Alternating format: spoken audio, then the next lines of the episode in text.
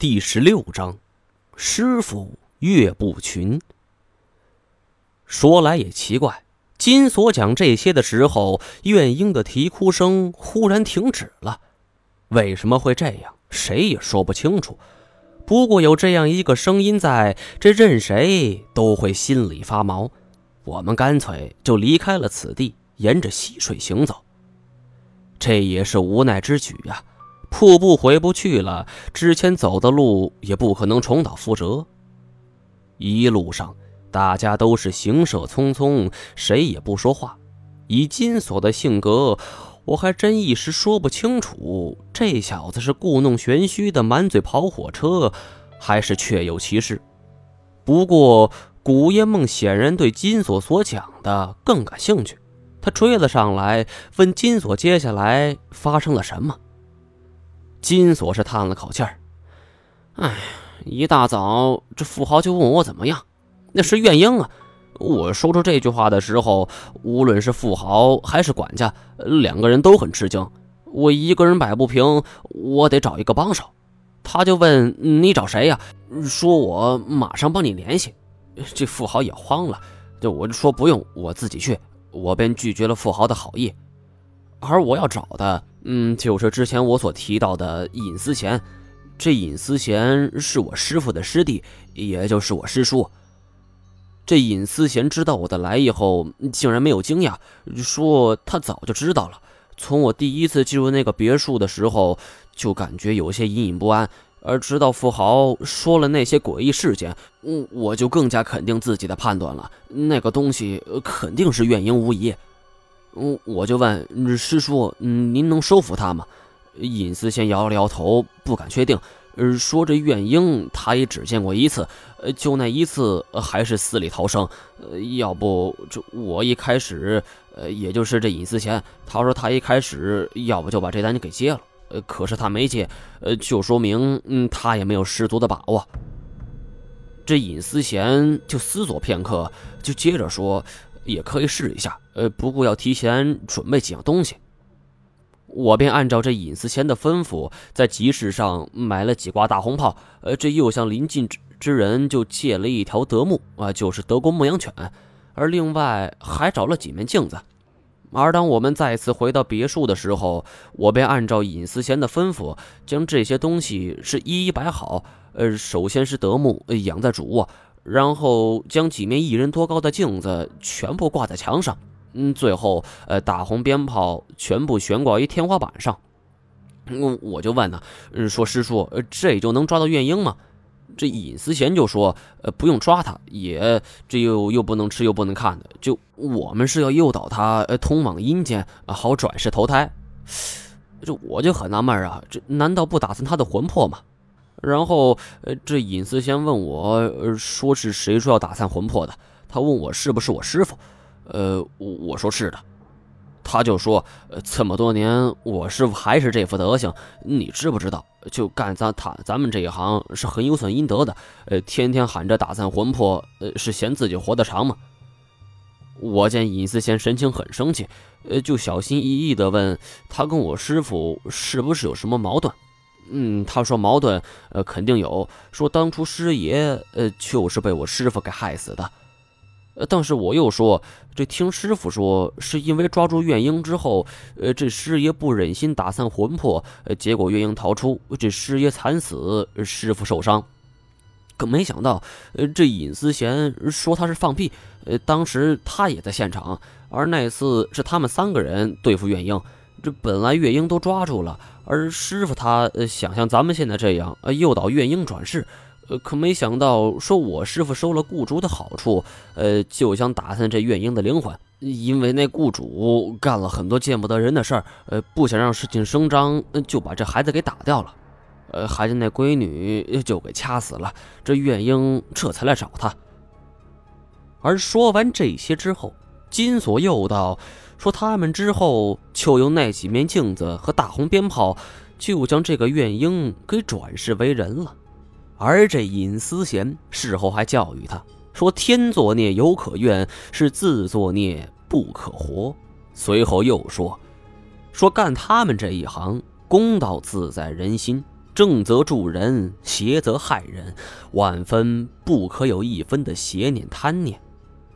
而接下来，这尹思贤就问金锁准备去干嘛。金锁就说他想回去，想问清楚当年事情的来龙去脉，以及当初那师傅为什么要收金锁当徒弟。这尹思贤听完就是身子一颤，他想到了一件事儿，他就问。莫非这金锁的生日是六月初六？金锁就问：“那你怎么知道的？”尹思贤是掐指一算，就说：“你师傅是在用你的阳寿补他的阳寿啊。”听到这儿的时候，我忍不住回头看了一眼金锁。嗯，你的意思是？金锁是茫然不知。呃，怎么了？我摇了摇头。嗯，你继续讲吧。我的神情突然变得严肃了，而古一指见此情景，一毛，你是不是想到什么了？金锁，你去的你说的都是真的？嗯嗯，当然是真的。要有半句假话，我把脑袋切下来。金锁是一副信誓旦旦的样子，末了他又感慨道。哎，说句实话，要不是我师傅因我，加上这是下九流中第一流的营生，说不定我现在还干这行呢。古爷梦笑了一下，转过脸去问古一指：“说什么叫做下九流？”古一指是闭目想了片刻，睁开眼道：“这是老一辈的说法了，说是一流武，二流昌。”三流大神，四流帮，五剃头的六吹手，七戏子，八角街，九卖糖。金所干的这行算是一流屋。听到古一指的讲解，金锁是颇感沮丧。嗯，你听听，这古前辈也这么说。古一指反而没接他的话茬，反而问我：“一毛。”你刚才想到什么了？哎，我也不知道事情具体的来龙去脉，也不清楚金锁是怎么拜师入了西派盗墓的。但我总觉得金锁被研究所之人强行做实验，是一种蓄谋已久的阴谋。说句题外话，看来金锁当初跟我所说的什么河北大学酒窖的经历，那肯定是在吹牛啊。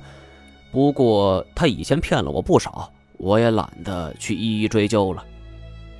金锁听完是愣了一下，嗯，你的意思是，你想一想，你当时盗的那座墓是谁给的消息？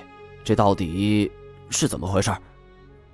而我这一句话说完，金锁的脸色忽然变得十分苍白，汗水是层层而下。我，他的呼吸变得急促而紧张。好半天才说道：“这件事情，呃，得从我和尹思贤回到秦师傅那儿说起了。嗯，当时说了也奇怪，呃，回去的时候，呃，本来想找秦师傅问个明白，呃，却怎么也找不到人了。这一连几个月，呃，都不见他人。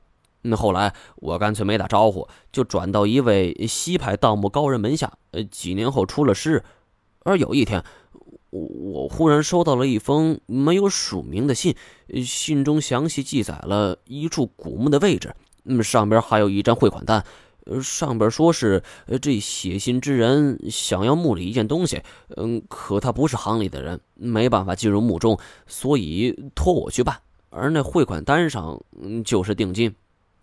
就我那个时候，这刚刚出师，这一身本事恨不得全能发泄出来。这也没细想，就只身去了内蒙。哦，后来的事儿，嗯，你都知道了。这件事情并不难理解。金锁没有知会秦师傅而转投别派，这算是触犯了江湖大忌。